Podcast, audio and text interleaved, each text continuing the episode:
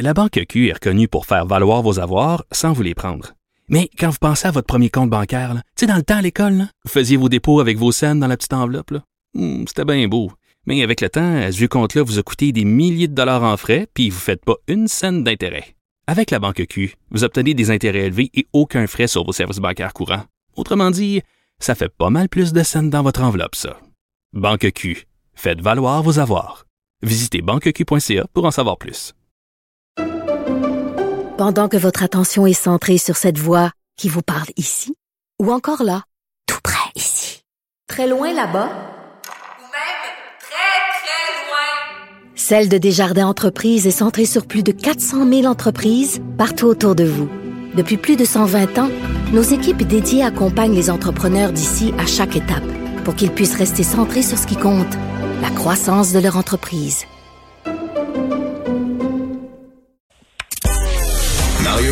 Et Vincent Dessureau. Un duo aussi populaire que Batman et Robin. Cube Radio.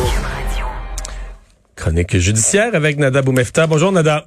Bonjour, messieurs. Alors, euh, bon, euh, tu nous parles de dénonciation euh, et d'anonymat euh, pour des, des, des victimes d'agression.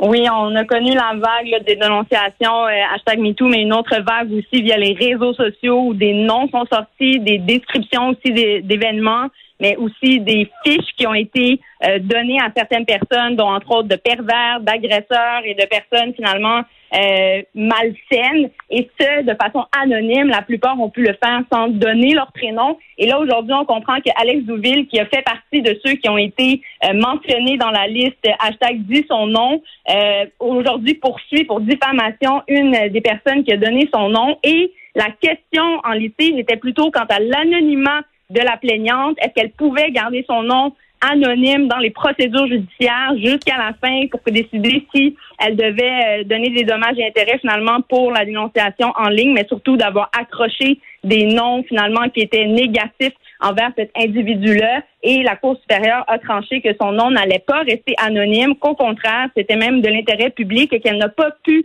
démontrer les raisons pour lesquelles elle désirait que son anonymat, que son nom soit anonyme. Ce n'était pas suffisant de dire que ça allait pouvoir impacter, par exemple, sur des questions psychologiques. Il fallait pouvoir démontrer, entre autres, par expert, par exemple, ou un peu plus à la Cour supérieure, donner des raisons supplémentaires pour rendre anonyme le tout. Il faut savoir qu'en droit criminel, par contre, on peut demander que euh, la personne, n'y ait pas de non-publication, finalement, comme on le voit euh, souvent, pour protéger justement les victimes dans certains dossiers. Mais on comprend qu'en civil, ici, la Cour supérieure a tranché que non, son nom allait être diffusé et partout dans les euh, procédures.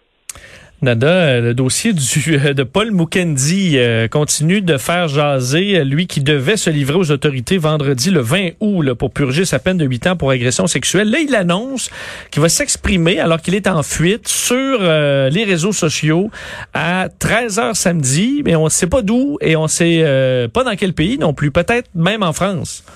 Quel dossier particulier, messieurs? Vraiment, je, je remets beaucoup ça en question. Un individu qui fuit comme ça la justice, dont on a les empreintes digitales, on a toute l'information nécessaire pour normalement pouvoir le retracer. Et, et normalement, il ne devrait pas pouvoir passer la frontière, là, surtout pas une frontière à l'aéroport. Exactement, et ça, c'est l'autre question que je soulève. là, au niveau des douanes, normalement, à partir du moment où le mandat d'arrestation a été émis contre cet individu-là, la journée où il s'est, il a fui la justice, donc sa sentence, on comprend qu'il avait été déclaré coupable euh, par nos tribunaux et devait euh, être sentencé. Il a fui à ce, à ce moment-là précis, diffuse maintenant des événements Facebook où il va quand même s'adresser au public. On n'est pas capable de le retracer. Euh, on revient évidemment au moment où il était physiquement présent sur le territoire. Comment a-t-il pu quitter, fuir? S'il est rendu en France, euh, ma foi, comment a-t-il pu faire? Et surtout avec tout le réseau de caméras et avec toutes le- les, les- les façons dont on filtre les individus qui peuvent quitter le pays. Je questionne évidemment euh, le tout, mais aussi comment le retracer en ligne. Je veux dire, on a quand même des équipes et des moyens aussi technologiques Ouais. de savoir par où ou comment les postes se font. Et à mon avis, peut-être des recherches et des enquêtes là, qui doivent être en cours euh, sur ce point-là, euh, j'espère. Ça se peut aussi qu'il soit au coin de la rue à Québec, là, qui est tout simplement dire je vais écrire heure de Paris pour mystifier tout le monde, là, mais c'est peut-être tout simplement ça. Là. C'est- Est-ce que c'est un cordonnier mal chaussé? Est-ce que c'est un, un, un criminel, ma foi, qui est capable de bien Ouais. ou non? J'en doute. j'en doute également, mais à tout le moins, il y a clairement des questions à soulever, puis on doit le retrouver, cet individu-là. Il doit faire face à la Ouais. justice et à sa sentence. Mais là, euh, que ce soit par un, par un subterfuge de vouloir brouiller les cartes ou non, euh, clairement, il doit y avoir des moyens pour pouvoir le retracer. Je peux pas croire qu'on- qu'il n'y a pas de moyen de savoir où il est, surtout avec la géolocalisation, la façon dont on publie certaines choses. Euh, J'espère en tout cas que les, euh, bon, clairement en tout cas, les, les, euh, les autorités seront rivées sur Ouais. euh, les caméras et sur les réseaux sociaux au moment où il va prendre la parole, mais peut-être, espérons-le, on pourra mettre la main euh, sur lui avant. Les accusations supplémentaires, on, bon, je comprends que là, il s'est pas présenté, là, il y a une fuite de la justice, mais est-ce qu'il n'y a pas, présentement, on s'entend qu'il nargue la justice, là, il déconsidère l'administration de la justice par son euh, son côté euh, son côté baveux. Euh, Ben, est-ce que c'est un outrage au tribunal? Est-ce qu'il y a d'autres d'autres accusations possibles?